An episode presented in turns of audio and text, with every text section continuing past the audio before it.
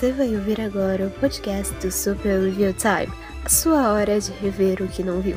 Acesse superreviewtime.blogspot.com.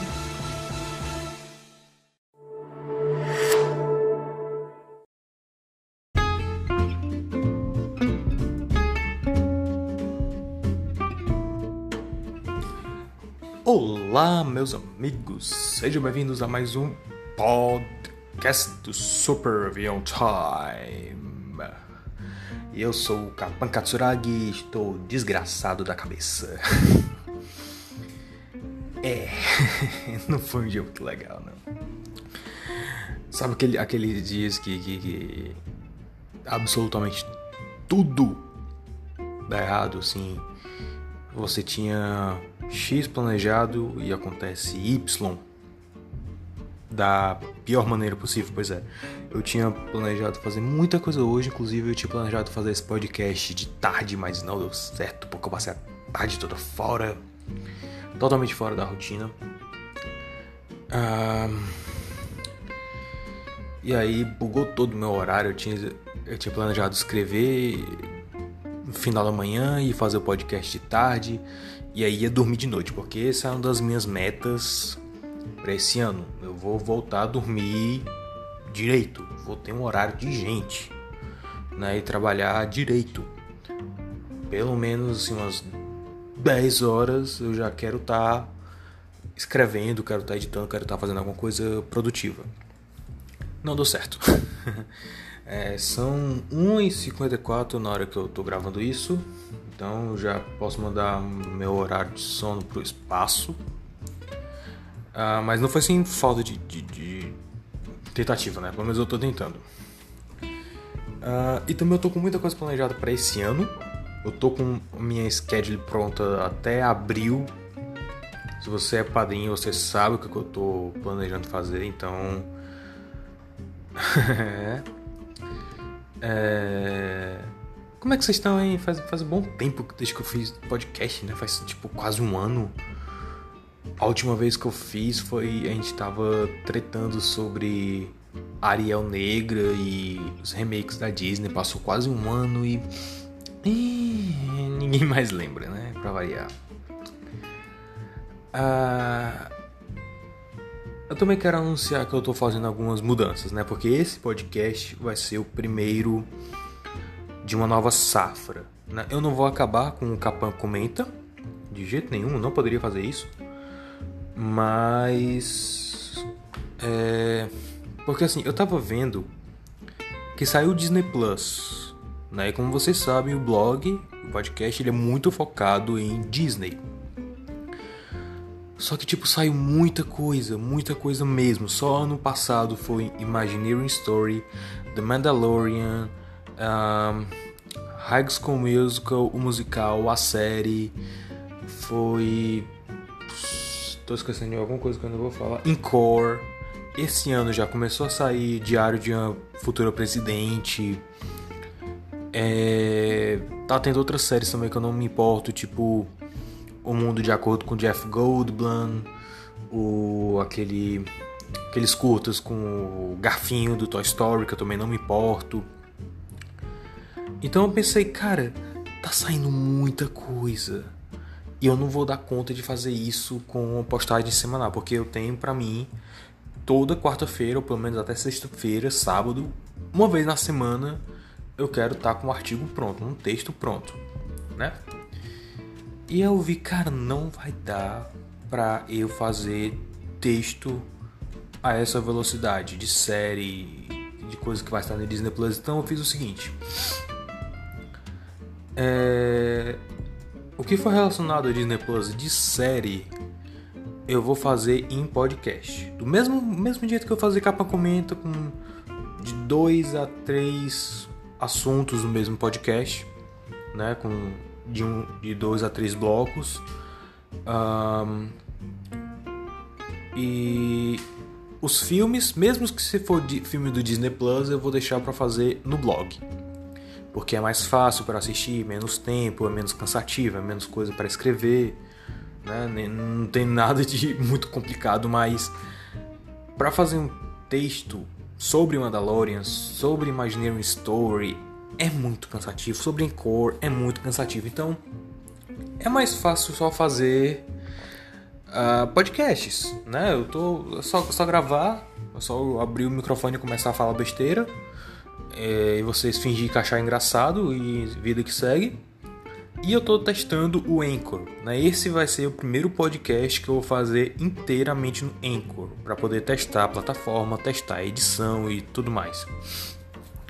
Se eu não gostar, eu volto pro Reaper, porque, enfim, também posso fazer isso. Mas eu quero ver como é que é o Anchor, eu quero ver se eu consigo me habituar, porque ele parece ser fácil, então tudo bem. A edição de vídeo, eu vou continuar testando o Olive, né? Eu tô editando outro vídeo, quero estar tá com esse vídeo pronto, quero estar tá com outro pronto até o final de março, quando eu vou dizer o que é, os padrinhos sabem, mas vou deixar um mistério. E tem mais dois projetados, né? Dois vídeos projetados.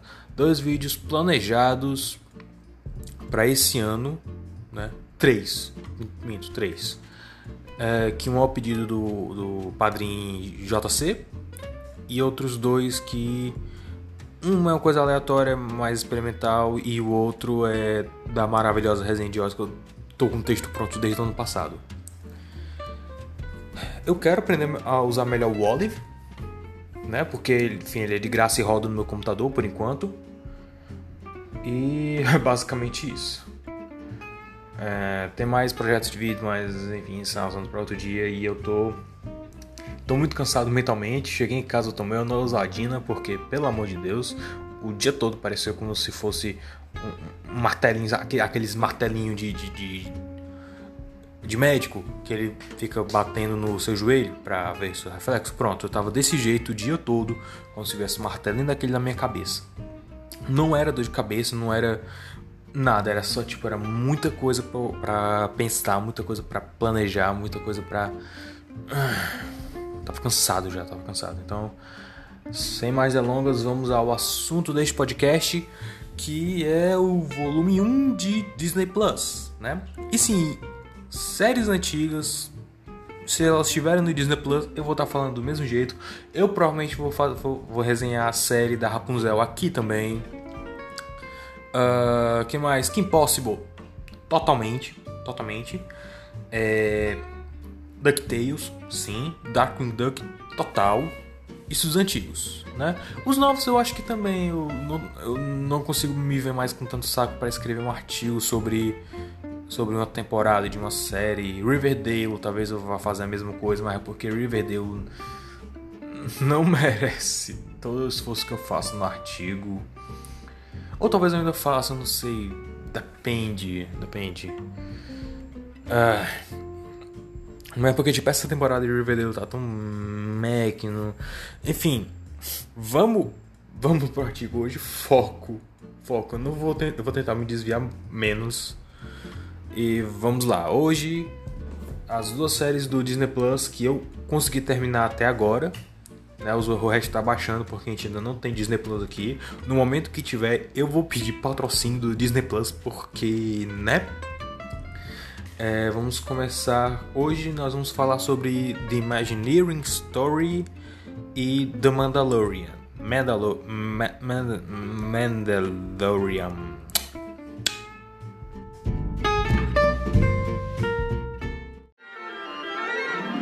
There's a great, big, beautiful tomorrow shining at the end of every day. There's a great, big, beautiful tomorrow, and tomorrow's just a dream away. Man has a dream, and that's the start. He follows his dream with mind and heart. When it becomes a reality, it's a dream come true for you and me. So there's a great, big, beautiful tomorrow.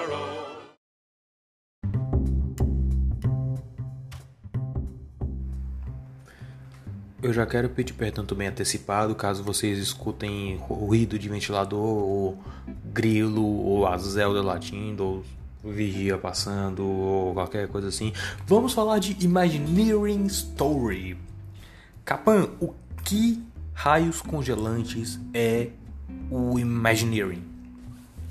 Imagineering é, para você que não está conseguindo visualizar a palavra ainda, é a mistura de imagination e engineering, né? Imaginação e engenharia. Então esses caras são os engenheiros da imaginação. Eles são caras formados em em física, arquitetura, arte, ciência, gastronomia, o que você imaginar mais, principalmente arte e arquitetura e física. Esses são os caras que projetam o, os parques da Disney, né? A, o layout do parque, as estruturas, o, os brinquedos, as rides, como, como vai ser a apresentação dos face characters, dos four characters, como, é, e na maioria dos casos também é, restaurante, qual vai ser o cardápio. E o trabalho desses caras é espetacular. Eu sempre tive muito, muito, muito respeito por, pelos Imagineers, porque meu Deus, é, é uma responsabilidade tão grande. E é assim, é porque não é só arquitetura, não é só física não é só você fazer uma montanha russa. É você fazer e pensar o que, que eu posso fazer além de, uma montanha russa. Como eu posso tornar essa experiência uma experiência diferente das outras montanhas russas. Ou uh, fazer um animatrônico. Como eu posso fazer ele o mais é, realista possível. É, é o tipo de coisa assim que os caras vão inventar a roda. Né? não sei se é exatamente o termo, mas eles vão basicamente ter que inventar o que não existe. E esse documentário. Só um segundo. Dica para quem for podcast e podcaster e, e for gravar alguma coisa. Nunca coma sequilho antes de gravar um podcast. é. Eu, eu, sou burro, eu sou, eu sou burro, então tanto faz. O, esse documentário, que inclusive, se eu não me engano, deixa eu até confirmar que eu estou contando na frente, é. Wesley e Works. Eu devia ter pesquisado isso antes, mas eu tava com muita preguiça. Eu tô cansado, então. Uh, é, ele foi dirigido pela neta de Ub Iwerks, que foi imprescindível, foi um dos caras fiéis ao Walt Disney quando ele perdeu o emprego, quando ele perdeu o Oswald para a Universal, né? E ele também foi co-criador do Mickey. Ele foi o responsável por dar aquele toque final ao Mickey. E ele também foi um inventor fantástico, ele que desenvolveu o sistema da câmera multiplano que foi usada começou a ser usada em, em Branca de Neve e no curta The Old Mill. Então espetacular. É... E ela é produtora de cinema, né? E ela aparentemente faz. Ela faz documentários. Até onde eu tô vendo aqui, documentários sobre animação, sim. Uh... Ah, ela fez The Pixar Story. Huh.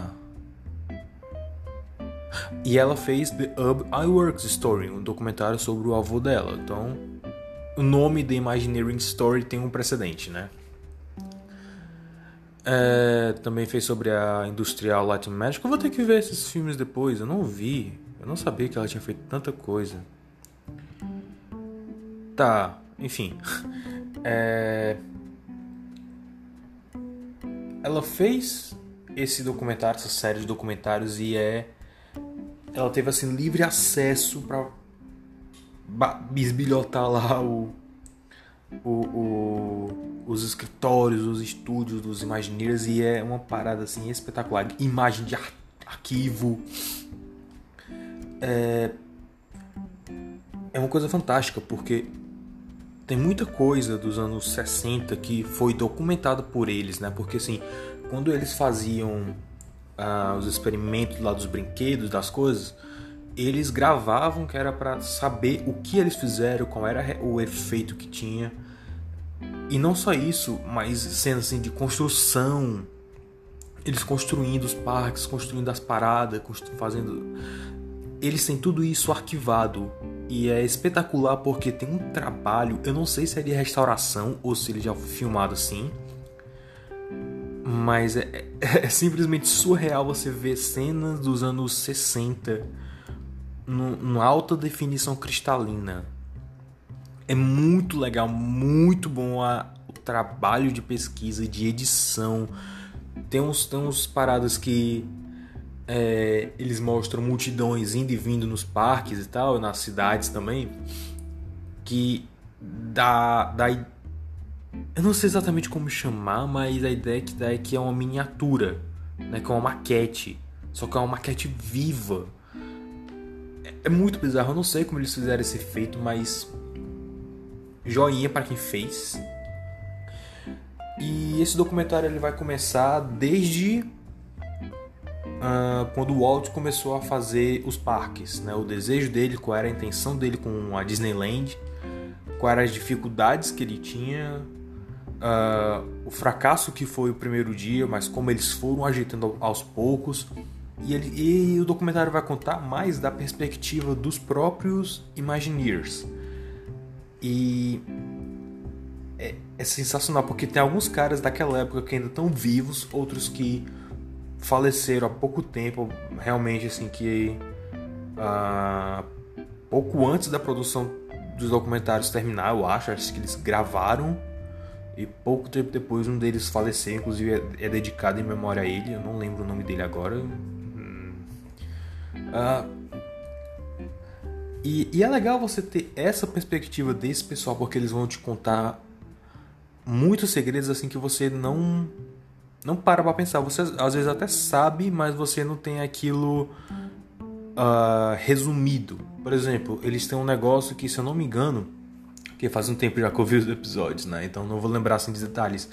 Mas que tinha uma, tem uma lei entre os Imagineers quando eles estão planejando uma arquitetura, quando um, um prédio, uma, uma, uma, parte, uma land, né?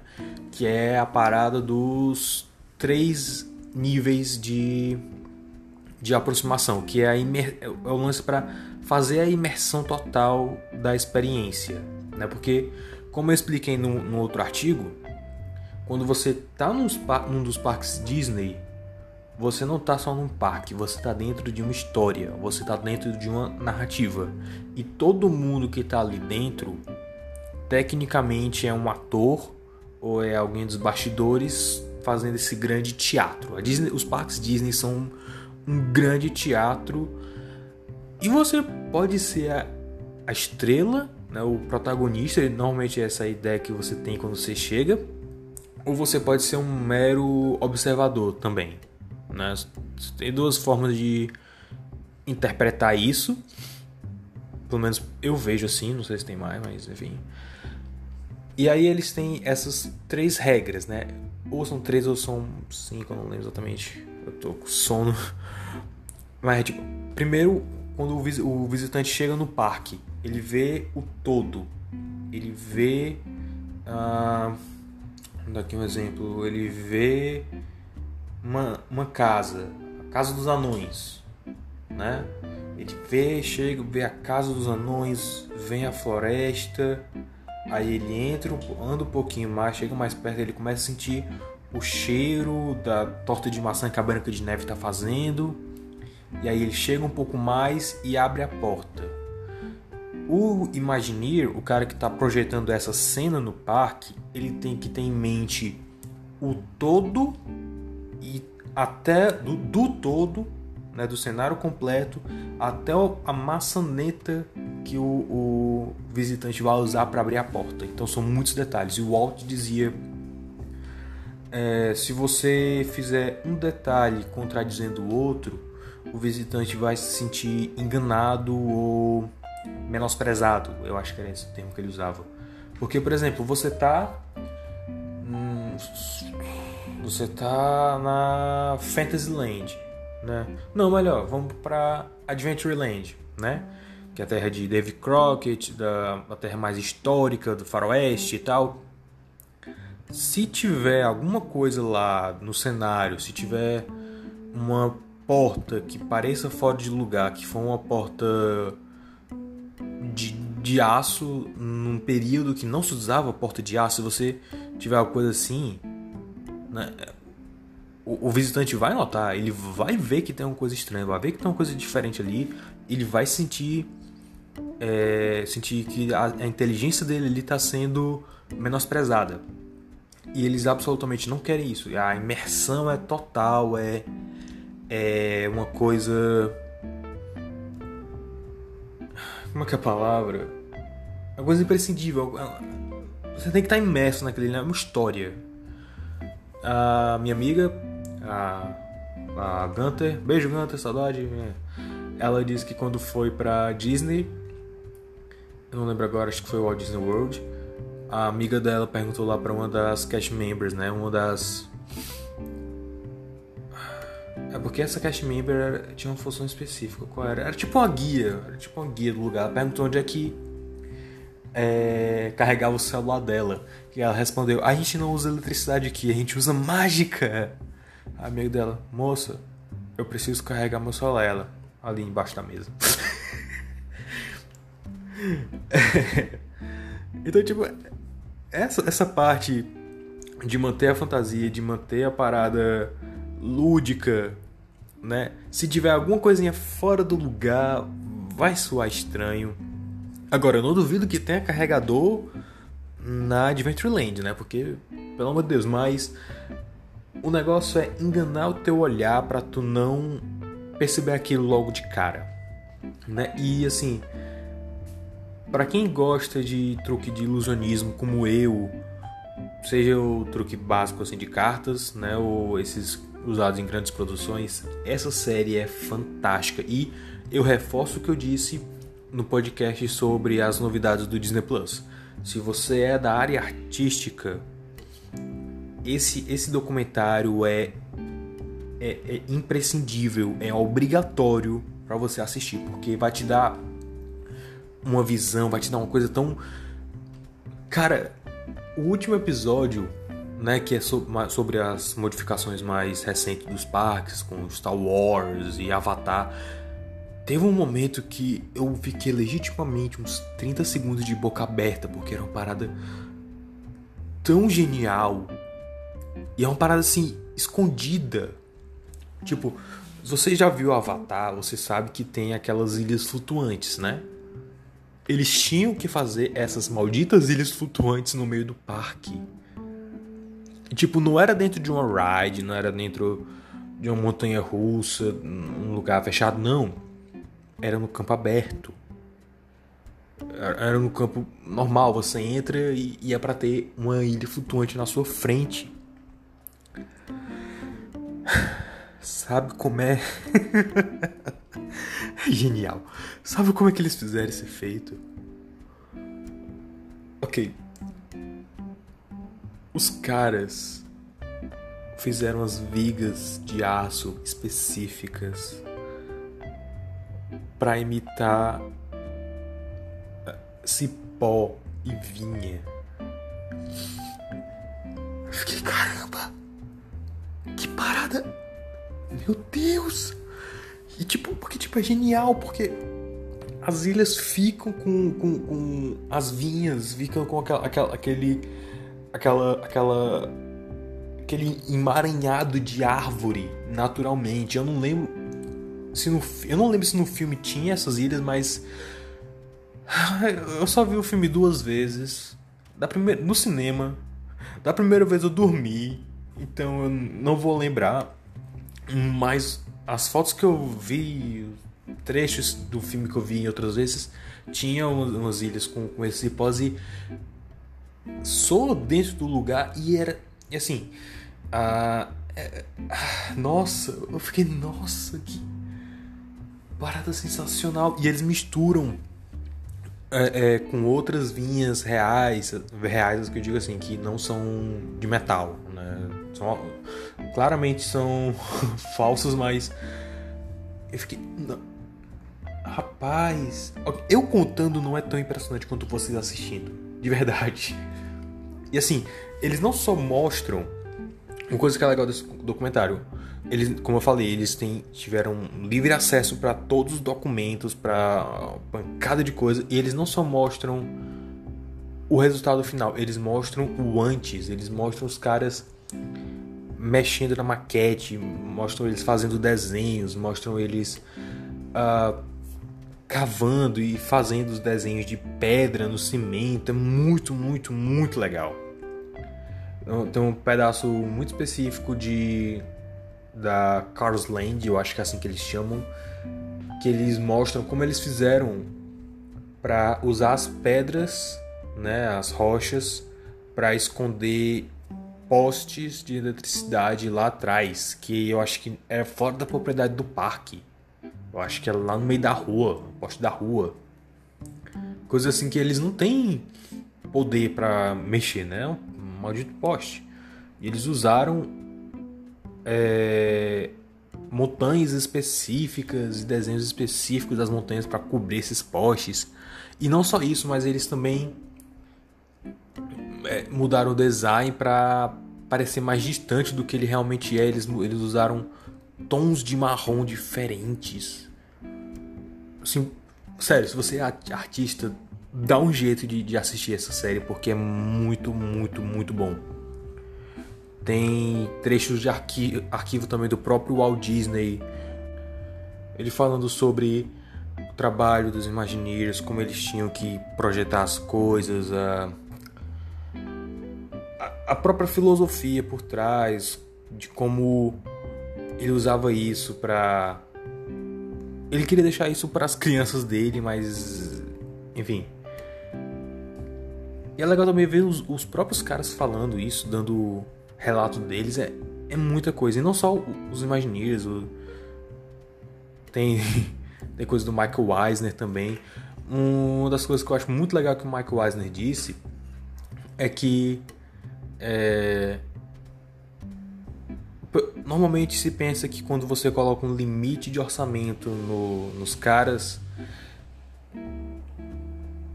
quando você coloca um limite de orçamento na, na equipe que está trabalhando lá, é, eles vão ficar menos criativos, vão ficar um pouco mais preguiçosos, eles vão cortar caminho, vão usar matéria mais barato, mas ele prefere fazer com um orçamento limitado, mas porque vai forçar os caras a pensar fora da caixa, pensar, ok, nós só temos isso aqui para fazer, como a gente vai conseguir isso com esse orçamento? Então, é, é uma forma assim fantástica de pensar, eu acho que é bem na linha do que o Jim Henson também dizia, né? Que mais importante que o, o tamanho do seu orçamento era a qualidade da sua ideia. Então, uma coisa meio que complementa a outra. O irônico é que ele estava falando isso justamente no pedaço sobre a California Adventure.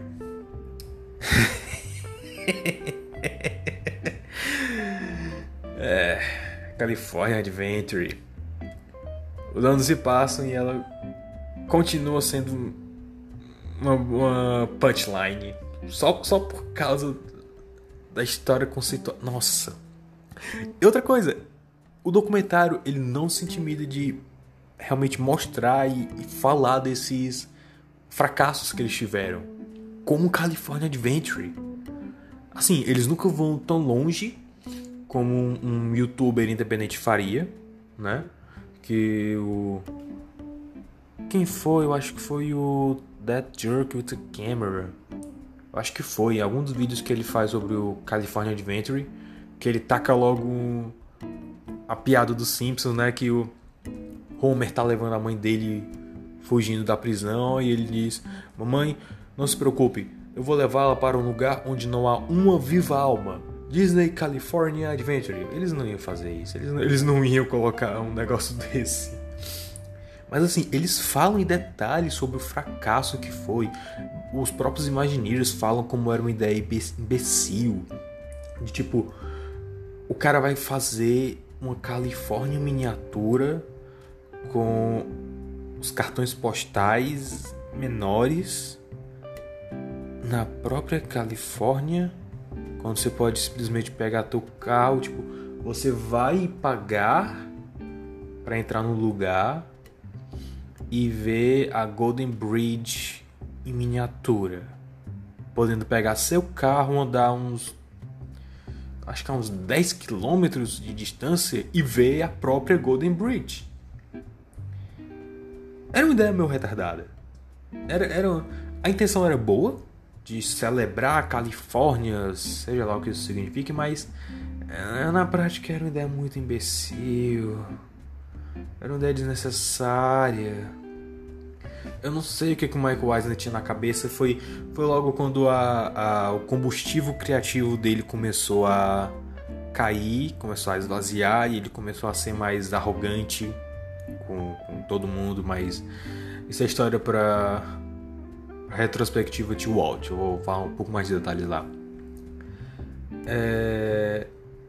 E mais mostra ele falando sobre o Disney California Adventure e tal, uh, falando das intenções dele, mas tipo, mano, tinha, tinha um, um, carrossel gigante com um sol com um rosto, tipo, que? É tipo, você vai pra um parque Disney, você espera uma experiência Disney, aí os caras vão Califórnia. É. Outra coisa interessante, o documentário também fala sobre o Disney's America, mas pelo que eu vi não tinha muita coisa além do do que eu já vi no YouTube. Uh, a Disneyland Paris tinha, tinha algumas coisas a mais. Era, eles também falam do fracasso que foi a Disneyland Paris no começo. Uh, é, é bem drama, é bem drama. Tem, tem umas partes assim que eles não têm medo de mostrar o drama que foi pros Imagineers, porque assim, quando a gente lê esse tipo de coisa, né?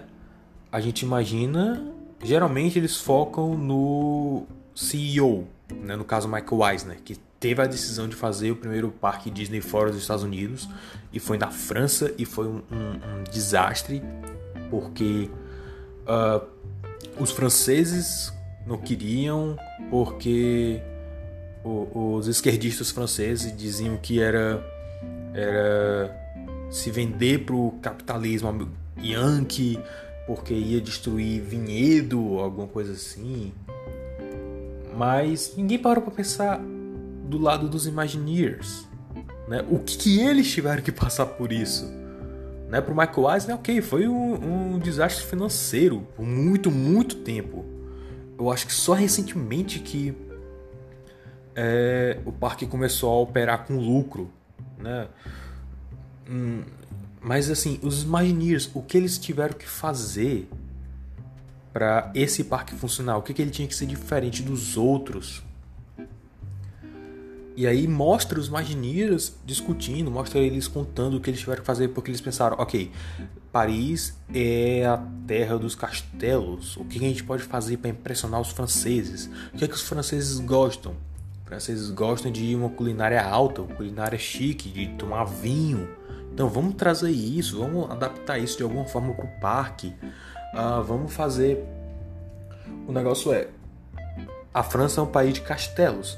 Tá, e que tal se a gente trazer castelos de contos de fada? Fazer castelos mais bonitos ou exagerados ou romantizados do que os castelos reais e tal.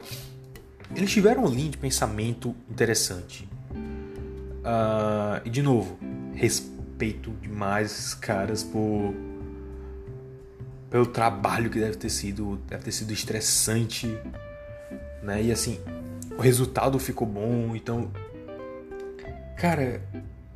Uh, o que mais, o que mais, o que mais. Uh, tem, claro, aquelas anedotas também que muita gente já conhece de. Uh, de. Como era? Que tinha. uma quadra de basquete escondida no subsolo da Disney. Não, não tem eles mostram. Sabe o que que tem? Seguinte, alguns cast members acharam que seria legal o, você se divertir um pouco no trabalho também. É tipo, eles mostram, legal que eles mostram os túneis subterrâneos, o pessoal lá passando de, de carrinho, de golfe e tal, e mostra assim a, a marcação. Porque assim você. para você se orientar, você saber onde se você tá na Tomorrowland ou na Adventureland. E eles mostram isso lá e tal, a tubulação. E aí um dos pedaços, eu não lembro agora, se eu não me engano era na Tomorrowland, mas eu não lembro perto de que atração era, que é, alguém, algum dos cast members foi lá e colocou uma, uma cesta de basquete com, com aquela, aquela base atrás, aquela placa atrás que eu não lembro o nome, que é o do rebote, né? Botou lá e deixou as bolas de basquete lá. Aí, tipo, quem passava por lá pegar, tá, tá, tá, tá, tá. E, três pontos e voltava pro trabalho. É, é só isso. É só isso. Ah, lembrei. Foi no Matterhorn. É perto do Matterhorn. Que até o, o cara que desenhou, que projetou a, a atração, né? ele nunca tinha assinado o nome dele lá. Então, a assinatura de um monte de cast members, mas não tem o dele lá. Ele foi lá e assinou. Achei muito legal isso. Muito legal. E assim, mostra também uh, que, eu, que quem, quem quer que tenha escolhido os caras para o trabalho, escolheu para o trabalho certo. Né? Por exemplo, para fazer a Cars Land, pegaram um cara que era apaixonado por carros. Ele mostra ele lá projetando os carros, as atrações, os animatrônicos. E assim, tem umas filosofias de trabalho muito interessantes lá também. Tem um cara que eu morro de medo dele, ele vê ele me dá agonia, mas é porque ele tem tipo um 30 brincos na orelha esquerda e, é, e fica pendurado, eu tenho agonia. Mas ele, ele que projetou a Avatar Land, eu não sei. Pandora, é. Foi ele que projetou a, a pedaço lá de Pandora do Animal Kingdom mas perguntaram para ele se tinha alguma algum trabalho que ele absolutamente odiava ter que fazer. Né? Porque assim, durante todo o documentário o pessoal falou, não, muito legal, tá aqui na Imagineering, é muito divertido trabalhar. O próprio Walt dizia, eu vou pro estúdio para trabalhar. Imagineering é meu playground, onde eu vou para me divertir. Tanto é que os Imagineers, eles não respondiam a mais ninguém ele respondia ao, ao próprio Walt, porque era era uma coisa tão fora assim da caixa, era uma coisa tão absurda que eu, eu acho que a maioria do, dos investidores não entendeu o que raios eles estavam fazendo ali. Então tinha que ser o, o Walt Disney. Enfim, esse maluco, que eu não lembro o nome, é, ele, ele perguntaram para ele se tinha algum trabalho que ele odiava fazer, que ele odiou fazer. Ele respondeu: tem sim mas eu me pergunto o que, que eu posso fazer para tornar ele interessante. Que eu acho que aí foi uh, quando ele falou de Pandora, né? Então assim é muito difícil resenhar um documentário, ainda mais um documentário tão longo quanto esse. Cada episódio tem tipo 40 minutos, uma hora, mas é espetacular. Eles, eles vão falar não só dos parques, né? Mas de tudo que os Imagineers trabalhavam, do do, dos parques, uh, do, da linha de cruzeiros, de, da reformulação. Né? Eles vão falar sobre uh, a mudança do Hollywood Tower of Terror para a atração do Guardiões da Galáxia Breakout, como foi a reação da internet. Uh... Ah, sim, outra anedota que eu adorei ter ouvido foi a da Tokyo Disneyland. Você sabe como foi que surgiu a Tokyo Disneyland? A Tokyo Disneyland é, un... é o único parque Disney que não é operado pela Disney. Eu, eu acho que é a da, da, os da China também, alguns. É, eu acho que de Hong. Não, não é de Hong Kong, é de Xangai. Hong Kong não é China, né? Claro que não é. é eu acho que é de Xangai, que também tem uma parte do governo, enfim. Mas a Tokyo Disneyland ela é operada por uma empresa japonesa, né? A Tokyo, não, Oriental Land, se eu não me engano. E aí tipo, eles viram o sucesso que a Disneyland estava fazendo e eles queriam aquilo em Tóquio. E o presidente da época, se eu não me engano era o Card Walker, ele disse: Esses caras estão malucos, a gente não pode fazer isso. E ele conversando com os japoneses, e aí tipo ele colocando cada vez mais. Mais. Uh, como é que é a palavra? Mano, chega essa hora, meu cérebro para de, de funcionar. O, o tico o teto, batem a cabeça e começa a dormir. Era. O pior é que às vezes eu sei a palavra em inglês, mas eu esqueço a palavra em português. Enfim, o, o Card Walker tava fazendo cada vez mais imposições absurdas para os japoneses. Eles sim, sim, sim, eles anunciam tudo. E tipo, chegou uma hora que era basicamente uma, uma piada de mau gosto, porque ele, ele tava.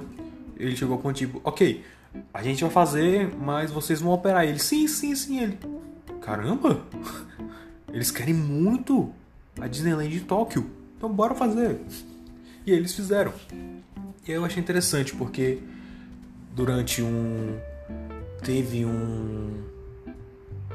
Acho que um terremoto, foi um terremoto, né? Teve um. Acho que no mesmo época teve um tsunami também, mas teve um terremoto na Disneyland de Tóquio e tem filmagem disso lá, das coisas mexendo, algumas coisas caindo, mas todo mundo lá seguro, porque eu acho, se eu não me engano, era um dos lugares mais seguros realmente, assim, de abrigo, né, que tinha área ampla e tal. E aí mostra o pessoal lá e o, a voz lá no, no, nos speakers, fiquem calmos, tá tudo bem, tudo sob controle, não sei o que. E aí eles passaram uma semana sem abrir, ou foi três dias. Eles passaram um tempo sem abrir, mas aí quando eles abriram, é, muita gente foi abraçar o Mickey, foi agradecer por, porque é, abrigaram eles no parque e tal, e, e porque eles depois de, de, um, de uma parada incrivelmente traumática como, como que eles passaram, eles precisavam da diversão dos parques. Eu achei isso muito legal. Eu achei isso muito, muito legal, de verdade. Teve, teve uns caras que até choraram. teve uns Imagineers que choram contando essa história. É sensacional. Então, se você gosta desse tipo de coisa, se você gosta de saber o truque por trás da mágica e isso não te tira a graça da mágica, pelo contrário, melhora, como é o meu caso, assista Imagineering Story. Assista, vale muito a pena. É incrivelmente bem produzido. O conteúdo em si é interessante. É contado de uma, de uma forma assim espetacular. E se você é artista, trabalha na área artística, seja escrevendo, desenhando, ou de engenharia também, né, de física, é obrigatório. É obrigatório assistir The Imagineering Story. Vai abrir atualmente para uma pancada de coisa e nossa, sensacional, sensacional. Muito bom.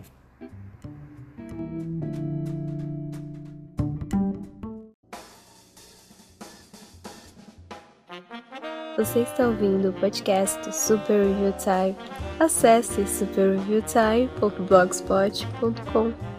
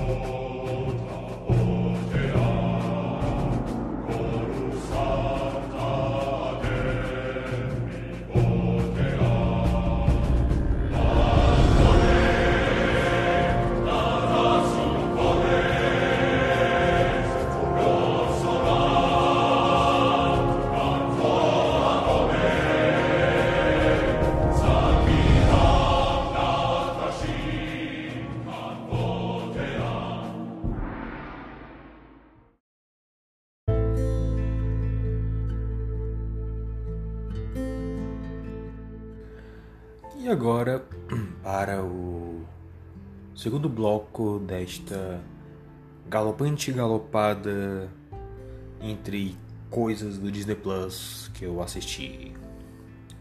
The Mandalorian, que é atualmente a terceira melhor coisa que a Disney já fez com Star Wars até agora.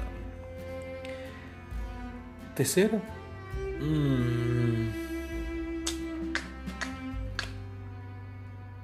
É, agora eu tô em dúvida.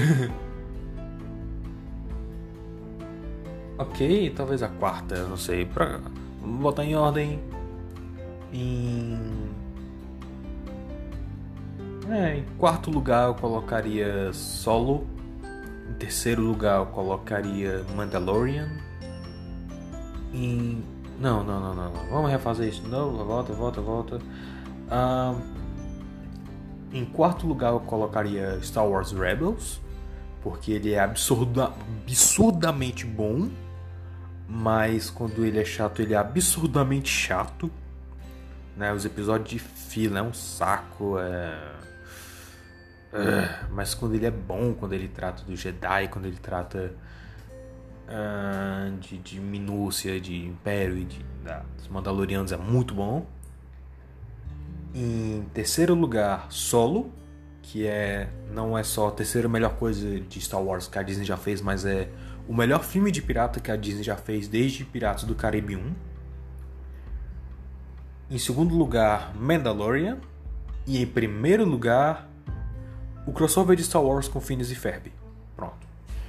Com isso dito, é, Mandalorian é uma série que. Olha, eu, eu, tô vendo isso ser prometido há muito tempo.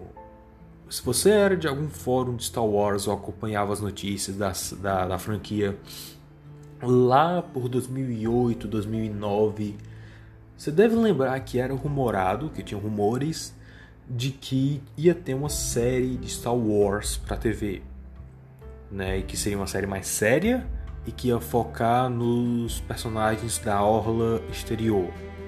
A Orla Exterior é, é como se fosse o faroeste de Star Wars, é onde uh, o Império, o Império a República não tem muito poder lá, então o pessoal é dominado por gangue, por máfia, por gente assim realmente de ralé, basicamente a favela. Né? A orla exterior é como se fosse a favela. Uh, você deve lembrar que é mencionado, né? Tatooine é um dos planetas da orla exterior. O Império e a República têm pouco ou nenhum poder por lá. Né? Uh, você vê esse tema é usado no episódio 1, se não me engano, na nova trilogia, não lembro se é usado na clássica. Mas é, Mos Eisley, aquele pedaço ali. Inclusive, rumores diziam que Zac Efron, que na época ainda estava em altíssima por causa de High School Musical, ele seria um dos personagens. E eu lembro vividamente o pessoal nos fóruns de Star Wars reclamando porque não queriam que se tornasse um musical.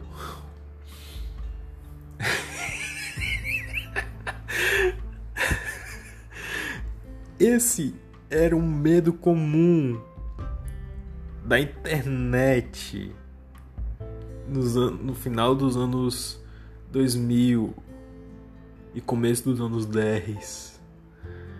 Eu não tô zoando. Mano, eu lembro o pessoal reclamando que o live action de Death Note, que era, também tinha rumores na época que ia ter o Zac Efron, rumores de novo. Galera dizendo, eu não quero que ele comece a cantar depois que ele mata o Hélio. Pelo amor de Deus, eu era um moleque na época e eu já entendia que não era assim que funcionava. O que é engraçado é que existe um musical de Death Note japonês. ah, meu Deus, a vida é muito irônica. A realidade é sem condições. Enfim. Ah, que eu tava? Sim, Mandaloriano. Então, eu tava esperando por uma série assim há muito tempo, desde que eu era moleque. E ainda bem que eles acertaram. Mandaloriano é tudo que eu esperava naquela época e eu não sabia o que queria. Porque, primeiro, ele é focado em um Mandaloriano, né? Que desde essa época dos fóruns também eu achava muito legal. Tinha um pessoal que até ensinava a falar a língua dos Mandalorianos. Eu até aprendi algumas palavras na época que até hoje eu sei. Né? Eu sei uma música quase toda em Mandaloriano, que é o tema do Republic Commando, né? o Votean. Kando si sakarota votean Koru santa aden mi votean Balcote darasum cote Pois é. E sim, eu sei a tradução de algumas coisas. A, meu manda, mandou tá enferrujado. Eu lembro que Cote é glória, Coro Santa, Adenmi é tipo a ira de Coruscant, coisa assim. Hum, Darasum Cote é glória eterna, inclusive é parte de uma das da frase eu te amo Mandaloriana, que não é eu te amo, mas é o mais próximo que eles conseguem porque eles são uma raça guerreira, que é Uau, agora eu esqueci. Não, não, pelo amor de Deus. Gardaraço, não, não é isso. Mano, que raiva. Ah! Eu vou, eu, eu vou ter que ir atrás, eu vou ter que ir atrás.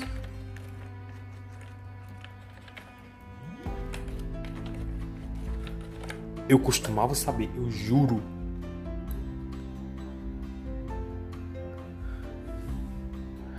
Nicartail Gardarasmo, eu sabia que tinha um Gardarasmo em algum lugar, né? Que quer dizer, eu vou te conhecer até o fim da minha vida. É. Eu só tava esquecendo como era o eu em Mandaloriano, que é a Ni.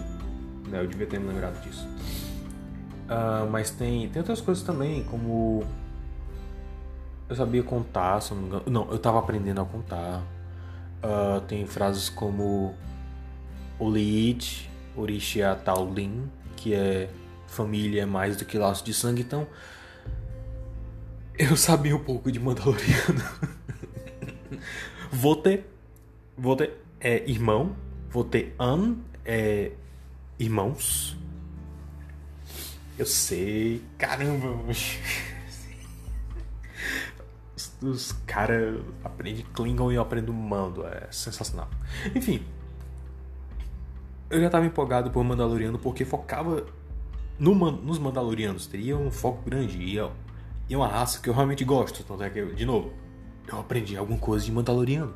Eu gostava deles, eu gostava da mitologia por, pela raça, as armaduras, o fato de que eles eram uma raça de guerreiros. Então era uma coisa muito curiosa para mim que tinha um potencial criativo absurdo, tanto é que foi mostrado em Rebels. Já tinha sido mostrado em livros e quadrinhos, mas como na época não tinha grande fluência em inglês, eu não, não lia. Agora eu já posso ler, já posso ir atrás de alguma coisa. Mas eu lembro que na época eu tinha os quadrinhos de Star Wars com algumas histórias de Mandalorianos do Jungle Fett. Né? Eu lembro de ler e ficar, caramba, que legal, não só pela história em si, mas pela técnica narrativa da história em quadrinhos, que mesmo sendo. Eu fiquei fascinado na época porque, mesmo sendo história em quadrinhos, tinha uns momentos que eu podia visualizar perfeitamente a ação na minha mente, sabe? Era um desenho, um traço muito claro, um layout muito bem trabalhado. Eu só queria lembrar como era o nome da história. Eu devo ter, eu devo ter guardado em algum lugar aqui, eu vou atrás. Enfim, uh, Mandalorianos já são uma coisa muito interessante, né? Mas a série em si não foca tanto na cultura mandaloriana. Né? Star Wars Rebels tem mais cultura mandaloriana, mais backstory sobre a raça do que o Mandaloriano. O que é um ponto bom, porque o Mandaloriano é uma série de faroeste. Uma coisa que o pessoal parece que não entende sobre Star Wars, inclusive o pessoal que está lá trabalhando com Star Wars, é que Star Wars é uma, é uma história de fantasia medieval com roupagem tecnológica. Não só fantasia medieval em si, mas é uma história onde normalmente não se tem tecnologia. Por exemplo, a, os filmes originais, né? Isso tanto a trilogia clássica como a trilogia nova. A Disney trilogia também, mas ela não faz isso direito. É uma fantasia medieval. Você tem cavaleiros, você tem magia, você tem política, é, você tem a aventura de uma fantasia medieval. Você pega o arco. O, Willow. Willow é basicamente Star Wars numa temática puramente medieval. Então, não é difícil de enxergar isso. O legal de Star Wars é isso. Star Wars não é uma ficção científica. Ficção científica é Star Trek, que eles têm uma base científica para quase tudo não tem base científica para o sabre de luz. Simplesmente é legal, pelo mesmo motivo que não existe uma base científica para a espada do rei Arthur se soltar da pedra quando o próximo rei da Inglaterra puxar. Não tem base científica, simplesmente é legal, simplesmente ajuda a história, da mesma forma que das viagens de interespaço. Star Wars Rebels entendeu isso, Solo entendeu isso, Rogue One entendeu isso, só que teve tanto problema que acabou sendo um... É simplesmente uma história mal contada. Mas assim, o coração dele tá no lugar certo. É um, é um filme de guerra com roupagem tecnológica. Eu posso aceitar. O que eu não posso aceitar é um filme chato, com personagens esquecíveis. Pena. Uh... Mas assim, quando você entende o que, que você está fazendo com Star Wars, fica muito mais fácil de contar uma história interessante. E é isso que Mandalorian faz. É, muitos filmes de faroeste, eles, eles eram focados naquele personagem misterioso. Era o Clint Eastwood, que você nunca sabia o que, que ele ia fazer, que você não sabe qual é o próximo passo que ele vai dar, o próximo tiro que ele vai dar, quando ele vai dar onde ele vai dar, aquele suspense no ar. Os caras ao redor ficam olhando, como se eles não tivessem nada a ver com isso, mas no fundo você sabe o que eles têm. Eles estão pelo menos curiosos para saber o que, é que ele vai fazer. E aí ele faz. E todo mundo é alterado por causa disso. Entende? É esse tipo de história. E assim, eu assisti Três Homens em Conflito é um saco, só o clímax que é interessante. De verdade. É um filme muito superestimado, muito mesmo. Mas eu vi alguns faroeste quando era pequeno. Com filmes como Meu Nome é Ninguém e outro com Terence Hill e Bud Spencer, que eu não lembro o nome. Eu só lembro que no final o Bud Spencer vira mormon. Não, o Terence Hill vira mormon. Eu tenho que atrás desse filme depois de novo, enfim. E assim, a ideia de ter o protagonista que você não sabe o passado é muito interessante, é típica de Faroeste, é isso que o Mandalorian faz. Você sabe que ele é um Mandaloriano, você não sabe porque ele tirou o capacete, você não sabe o que ele tá pensando ali na hora porque o capacete esconde. E é uma atuação fantástica, né? E a história se revolve em torno do maior meme inesperado de Star Wars, que é o Baby Yoda. Que ninguém na série chama de Baby Yoda, só de a criança, mas todo mundo chama de Baby Yoda. Porque é um evento. Esse é o terceiro personagem da mesma raça do Yoda, que coincidentemente também é um dos personagens mais misteriosos de Star Wars.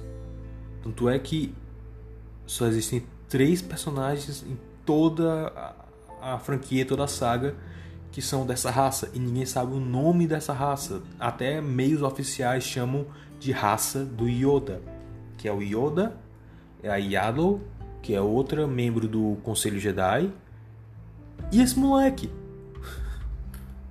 E do mesmo jeito, ninguém sabe o que esse moleque faz, quem ele é, de onde ele veio, quais são, qual é o limite dos poderes dele, quais são as intenções dele. E o Mandaloriano, ele é convocado a a levar esse moleque para um cara, só que aí ele acaba criando uma certa afeição pela criança, ele não entrega e aí todo mundo começa a caçar ele, aí é aí que começa a desenrolar a história mesmo, mas veja bem, Três Homens em Conflito, para quem gosta de faroeste, não é lá não é maçante, talvez, né? Para quem não tá não é alguém que gosta, é alguém que está habituado, né? Porque assim, quando você começa a assistir muito um gênero, você começa a ver os clichês e começa a se habituar ao ritmo narrativo, às vezes até de país, né? O ritmo narrativo da China é totalmente diferente do ritmo narrativo do México. Então, se você vai ver um desenho animado desses dois países, é uma experiência totalmente diferente.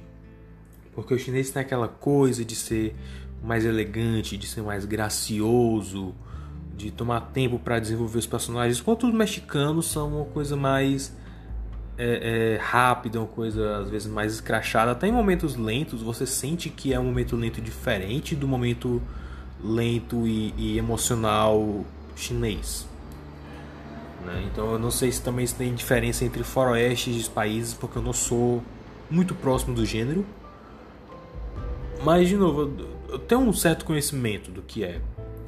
Para alguém que é acostumado com faroeste, talvez Três Homens de Conflitos seja muito, muito, muito chato. Para uma pessoa normal, é um filme muito arrastado que quase nada acontece. Assim, a beleza do, do gênero tá nisso. Tá nesse suspense de ficar na dúvida sobre o que, que o personagem vai fazer, qual é a aproximação dele, por que ele está fazendo isso, né? Isso tudo é feito lentamente. E aí é que tá a graça, aí é que tá a beleza. Né? Série de TV, cara, eu cresci vendo Bonanza. Série de TV tem um ritmo diferente, mas ainda tem uma coisa mais ou menos parecida, né? não acontece muita coisa, às vezes algumas coisas demoram um pouco mais de tempo para acontecer. Mas de novo, é uma série de TV, para ser uma coisa mais curta, então eles têm um ritmo diferente. Se não me engano, Bonanza tem um ritmo narrativo parecido com o de Star Trek, mas eu não lembro bem de Star Trek, então, enfim. O Mandaloriano é perfeito porque ele é um faroeste para pessoas que não gostam de faroeste.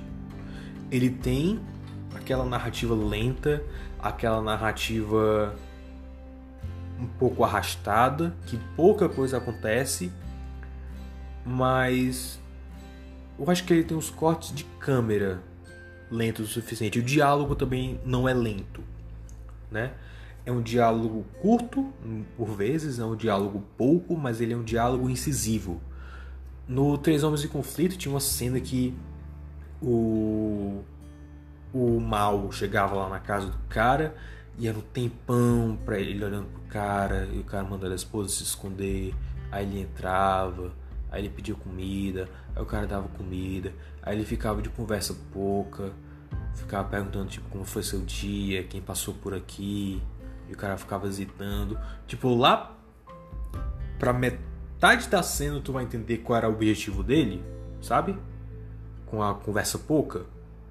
Pronto, o Mandaloriano tem isso, mas ele é bem mais incisivo. Ele não é chato, ele é uma coisa em constante movimento. E lá pra frente, os episódios mesmo começam a ficar mais dinâmicos, começa a aparecer mais personagem, começa a aparecer mais história. A gente vai lentamente descobrindo quem é o Mandaloriano, qual é o passado dele, assim, cada coisa a seu tempo. Né? E cada episódio também tem grandes sequências de ação, e assim, ação estratégica, ação de coisas realmente de faroeste. Coisa tipo de, usar de, de artimanha, usar de, de esperteza na hora do aperto é muito bom, muito interessante. É... é o que Star Wars devia ser, cara é o que Star Wars devia ser. Talvez eu falar isso outro dia com mais detalhes, mas Star Wars devia nessa era Disney devia focar nesse tipo de história. Claro, eles estão com os atores velhinhos, eles querem dar um, um final digno para eles. Infelizmente eles não conseguiram, porque a gente assistiu Os Últimos Jedi. O último papel da Carrie Fisher como Leia, viva e eles fazem aquilo. Não dá certo. Então, é o tipo de coisa que eles iam focar. E assim, deu certo com Solo. Não deu tão certo com Rogue One, mas tipo, é perdoável. Solo sim, foca nos personagens principais. Mas é uma história fora do. Da, da, das trilogias, né? É o tipo de coisa que eles deviam fazer. Ah, é Zé do Latino. Mandaloriano se passa nessa era Disney, mas eles não focam no que está acontecendo lá. Né? Se não me engano, acho que é depois da trilogia Disney. Eles mencionam ainda a resistência e os. Como é o nome lá? Dos neonazistas? Do. Da nova ordem. Mas nunca chega a aprofundar muito, nunca chega a ser demais. O foco é realmente a orla exterior, aqueles personagens, o Mandaloriano, a menina que era que era clone, combatente clone pesado, o robozinho lá. É muito, muito, muito bom. E assim, sem querer estragar a surpresa, né, né? Mas o final que eles deram eu achei tão meh.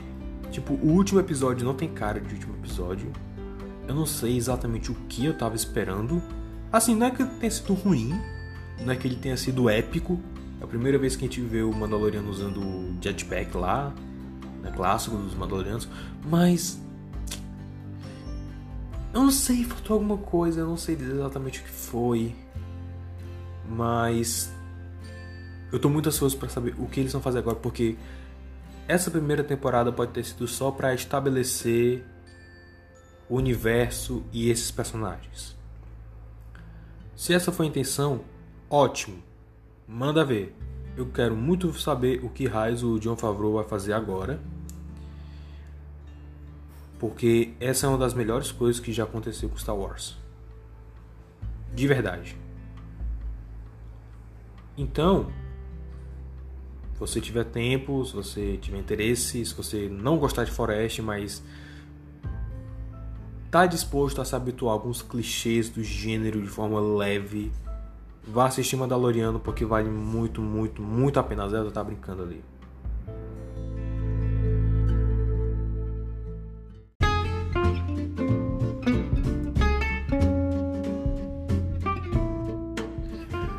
Ok, então era era isso que eu tinha para hoje, né?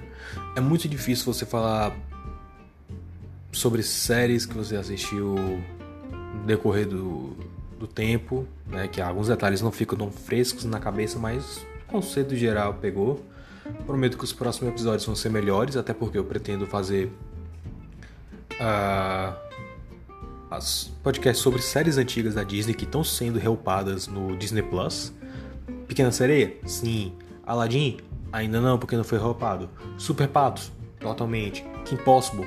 Pode crer. Se você tiver alguma sugestão também, até filme, assim, algum filme aleatório do Disney Plus, desconhecido que é, eu possa falar aqui, ou até escrever um artigo sobre, manda sugestão, especialmente se você for padrinho, né?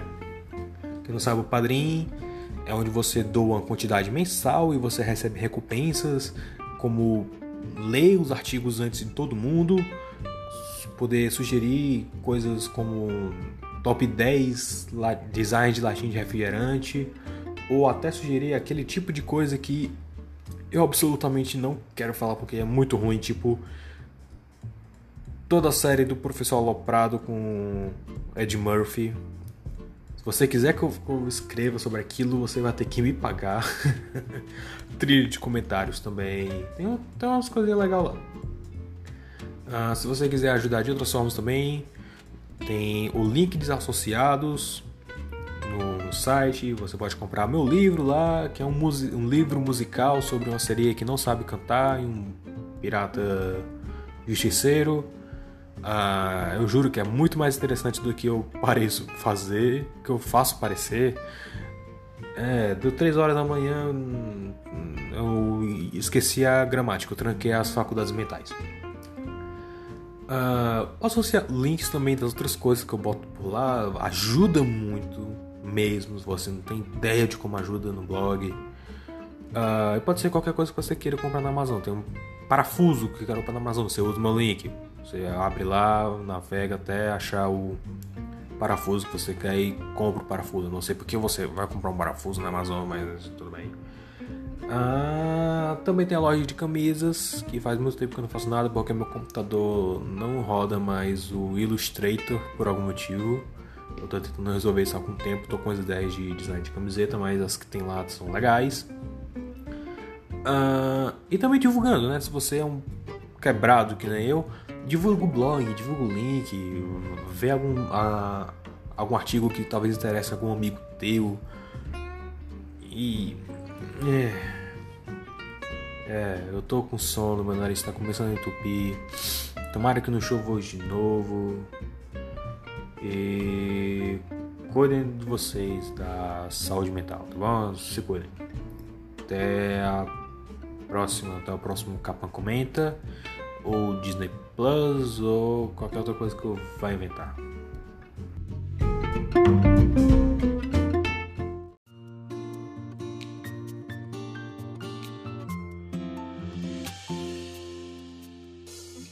Você ouviu o podcast do Super Review Time.